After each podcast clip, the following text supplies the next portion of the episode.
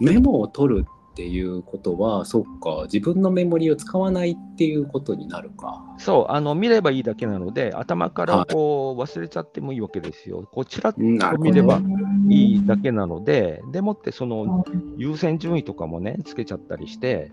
うんやっていくっていうことだし、部屋は部屋で物はなくしていって、ガラーンとした感じになると、頭すっきりみたいな感じになるわけだし、もともと小説家がホテルに缶詰になるっていうのは、その自分の家ごちゃごちゃしてるから、えーと、書けないっていう風な感じになって、ホテルで、何もないホテルで書きたいっていう風なことから始まったわけでしょ？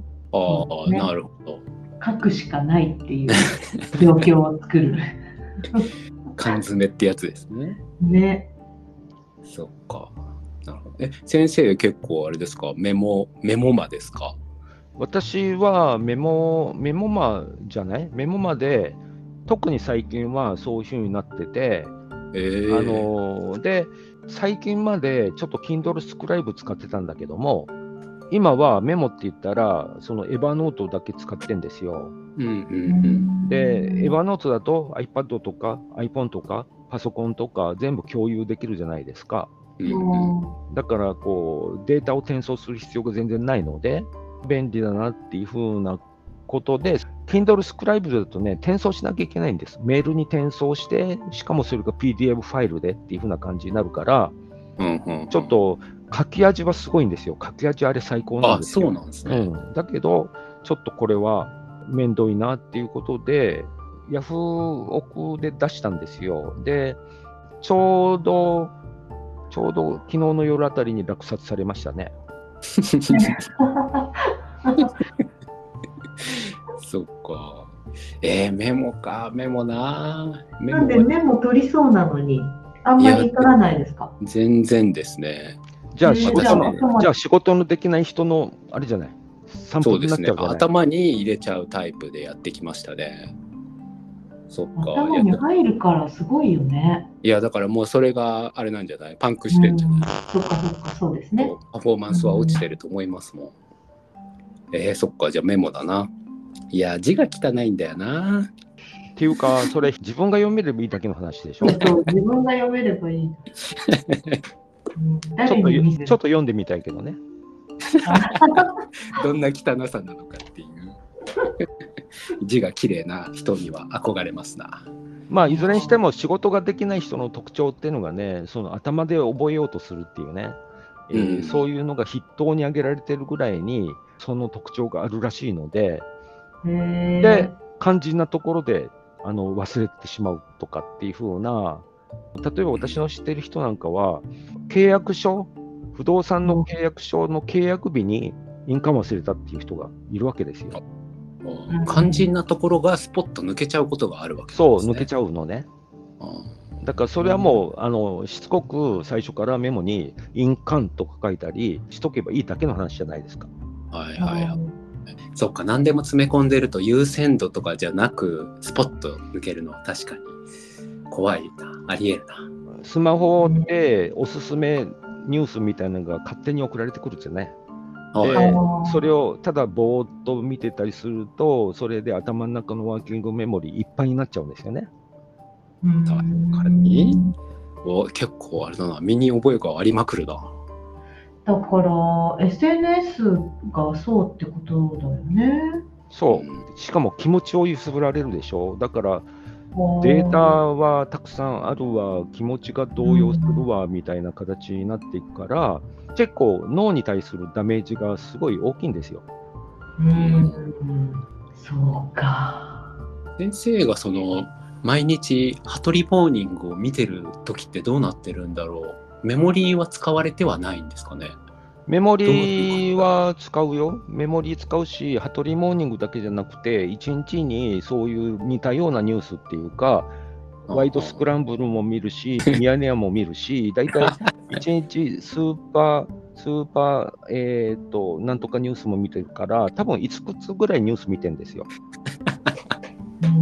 だけど、同時に他の作業もしてて、それからついでに Bluetooth でヘッドホンで音楽聴いてたりするわけよね。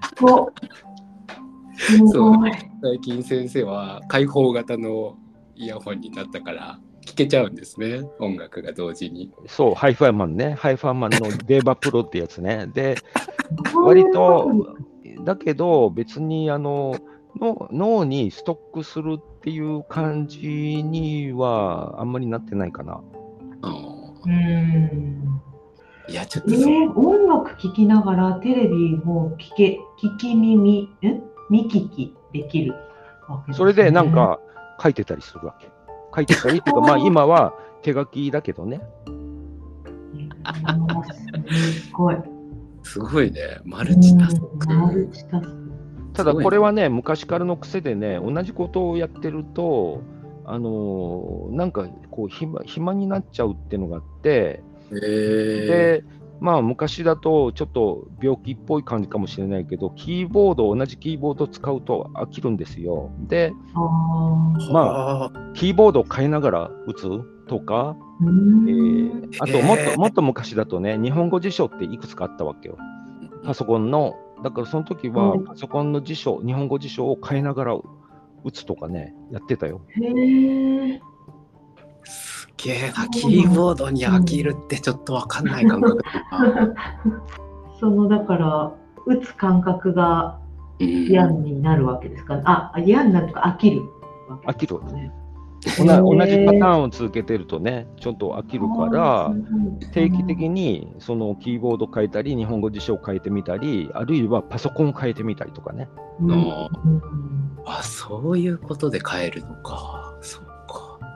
いや、だから、え、ハッシーはそうじゃないってことだね、今のリアクション。うんあの一個のこと、ただなんか同時進行い、いろんなことを同時進行はやるんだけど、先生のって同時じゃないですか。同時にいろんなことができてるから、私は例えばだけど12冊の本をあの順繰り読むんですよ。1冊を読み終えるんじゃなくて、えーと、何冊かをちょこちょこ読みっていうのをしたりするそういうなんか横並びっていうのはあるけどそういうことじゃないから、なんかすごいなって思う。特に私のその聴覚をこうあの閉じられるっていうのがそこがすごい。音が1個入ってきたらそこに意識が全部集中してしまうから、うん、うん、まあさっきのさっきのハッシーのね、その赤シップの筋が何本かあるっていうのがあったじゃない、で、はい、そういうのもまあ似たようなもんじゃないの？その複数の筋を全部意識しといてその加減を考えるみたいな。あそれは本当にそうだと思います。私、えーと映像だったらかなりえーと、同時に見れるんですよ。うんなるほど。だから、ね、そっかそっか、うん、本を12冊並べて横断して読めるっていうのも、だから、そう、ビジュアルなんだもんね。そっかそっか。視覚は大丈夫なんだ。聴覚はちょっと違う、ね、そうそうなんですよ。だって言葉だとうるさいでしょ？あの例えばオペラとかでね、はい、イタリア語のオペラだったら、聞きながらでも日本語っていうのをキーボードで打てるけども、そこでオーディブルで日本語の文豪の聞きながら文章を打つっていうのはちょっと難しいでしょ？あそうなるほど。それはちょっと安心しました。安心。そうそう。だから私さっきのあの本の背表紙とかを全部白くするっていうあれは外国だったら何にも問題ないんですよ。意味をなさないから知らない言語とかだったら、単なる、えーと、柄。柄でしかないんで、情報の解像度が違いますよね。そうそうそうそう。そう意味をなしちゃうのが嫌ですね。